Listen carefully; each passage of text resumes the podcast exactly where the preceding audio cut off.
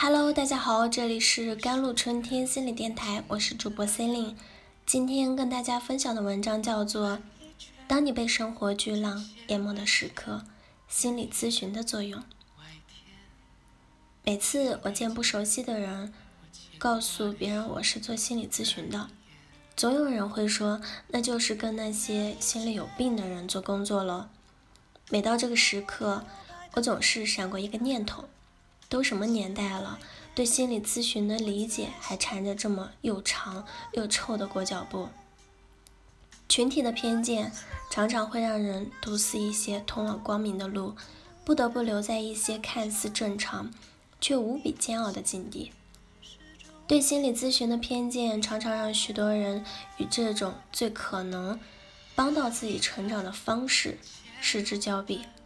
还有的人即使选择咨询，也不得不因为压力而浅尝辄止。那么，心理咨询到底适合哪一类人？有怎样的作用？又是如何实现这些作用的呢？在当今，还有很多人以为做心理咨询就是有病时，已经有许多人充分意识到咨询的作用，并成功的通过心理咨询活出一种全新的人生状态。那到底是怎样的人在选择心理咨询呢？心理咨询又适合哪一类人群呢？看心理咨询的适合人群前，我们先看看怎样的人不会选择心理咨询。第一，是精神病性的问题，部分或者完全失去了自我责任的能力。第二，偏执性人格障碍，认为只有自己的想法是对的，无法接受和理解不同的想法。第三，不具备自我觉察意识的人，习惯性用扭曲的方式去面对问题，或用强有力的自我防御把问题的责任推卸给他人，并且对自己的行为没有意识。除开以上的情况，选择做心理咨询的人常常是这两种。第一种呢，是因为遇到了一些现实问题，并且这些问题不是那么容易解决的。内心强烈的冲突和矛盾，会让他们的自我意识迅速的萌芽，这是选择心理咨询、孕育自我意识、走向成熟的最佳时机。第二种，可能正生活在一种相对和谐的生活中，即便曾经在关系或者生活中已经出现过的问题，也已经很久远了。为了生活的延续，已经把真正的问题压到。潜意识里，在这种松散却不满意的生活中，如果通过一些领悟性的文章或者课程，开始具备一些意识，愿意重新去理解和修复自己，也很适合进行心理咨询。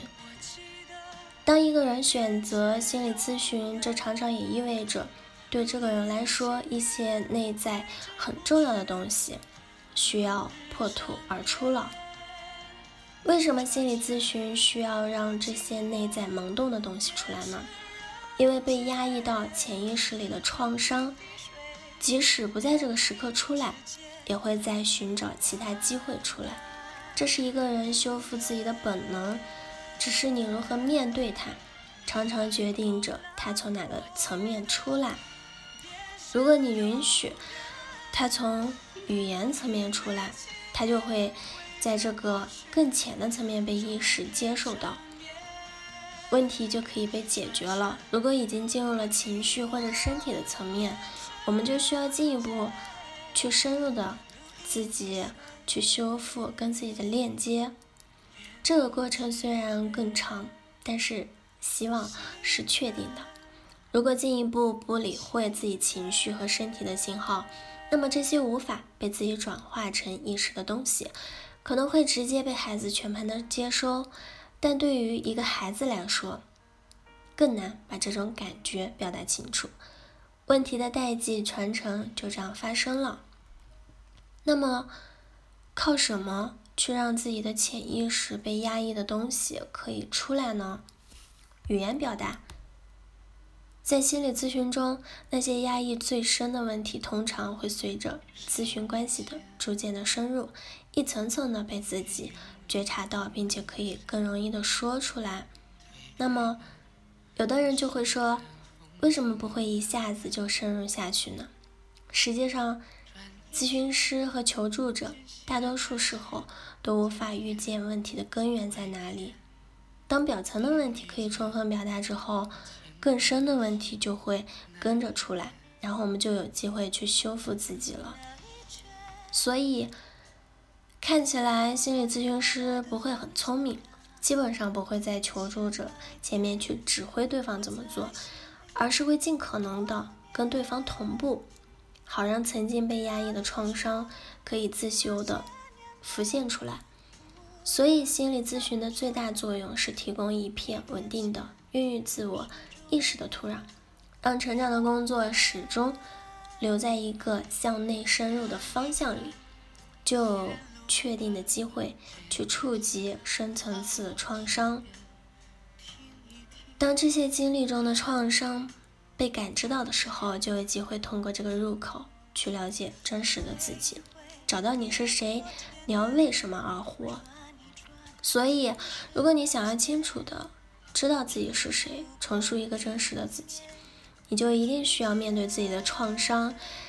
当你因为这样的探索变得完整，跟自己内在的链接更紧密时，你自然就可以更好的发挥自己了。这是心理咨询最重要的作用。好了，以上就是今天的节目内容了。我是 Celine，我们下期节目再见。